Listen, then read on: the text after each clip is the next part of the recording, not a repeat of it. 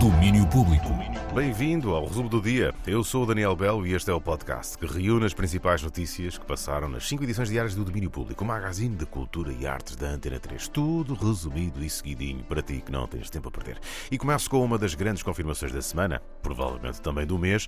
Os Queens of the Stone Age vão voltar este ano a Portugal. A banda de Josh Homme foi anunciada esta manhã como cabeça de cartaz do Festival Vilar de Mouros 2024. Um ano depois de terem passado pelo Nós Alive, os norte-americanos vão viajar agora para Vilar de Mouros, onde tocam a 21 de agosto, o primeiro dos quatro dias do festival. E hoje falámos muito de cinema, até porque hoje é dia de filme português em Berlim. Margarida Gil apresenta Mãos no Fogo na secção competitiva Encontros na Berlinale.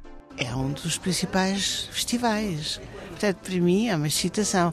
A secção Encontros, ao que me dizem, é muito boa porque equivale bastante a uma, a uma escolha, é uma escolha de 15 filmes do mundo todo. Para mim já é muito bom saber isso.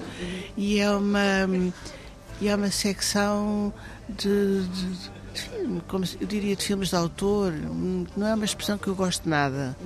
Há um autor que eu gosto muito, que é o Bruno Dumont, que, que está na outra secção, portanto, mas mas parece que é muito boa eu, e é competitiva e pronto, que é, uma pessoa pode dizer, ah, não, tanto me faz. Não é bem assim, toda a gente sabe que não é bem assim.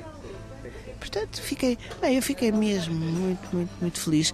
Este filme, eu sempre acreditei imenso nele, mesmo muito, e, e não há ninguém que fique indiferente a este filme. A felicidade de Margarida Gil por ter um filme em competição no Festival Internacional de Cinema de Berlim. Mãos no Fogo estreia hoje na Berlinale.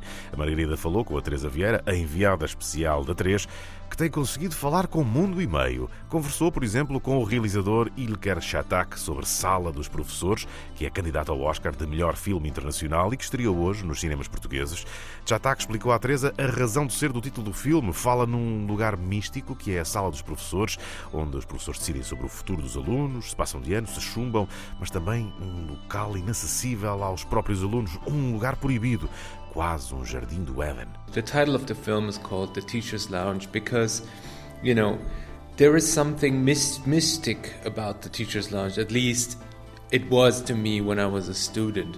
It was the place where you know teachers were um, you know they were deciding about your future. They were deciding if you're gonna skip, skip the class or not um, or if you're gonna fail you know.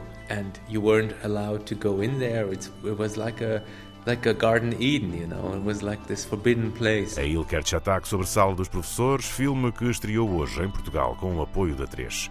De volta à música, vem aí um novo álbum de Stereossauro. O produtor das Caldas da Rainha vai lançar um novo disco a 15 de março. Um novo álbum que tem como nome o Indicativo Telefónico Internacional de Portugal, mais 351. É um disco completamente instrumental, com muitas colaborações de músicos como António Chainho, José Manuel Neto, Totrips, Ângelo Freire, Pedro Joia, Ricardo Gordo, Celina da Piedade Ana Magalhães e também do companheiro de aventuras DJ Ride. A capa do disco é uma obra do artista plástico Bordal II, feita de propósito para isso. 15 de março é ligar mais 351, atende o novo disco de Stereossauro. E fechamos o resumo em Aveiro, porque hoje temos mais um concerto do ciclo Novas Quintas no Teatro Aveirense. Toca o André Henriques e vai mostrar as canções do mais recente disco a solo, Leveza. Vamos andar sobretudo à volta das canções novas deste, deste último disco do Leveza e fazendo aqui e ali algumas incursões também ao passado, ao, ao meu primeiro disco solo, o Cajarana de 2020.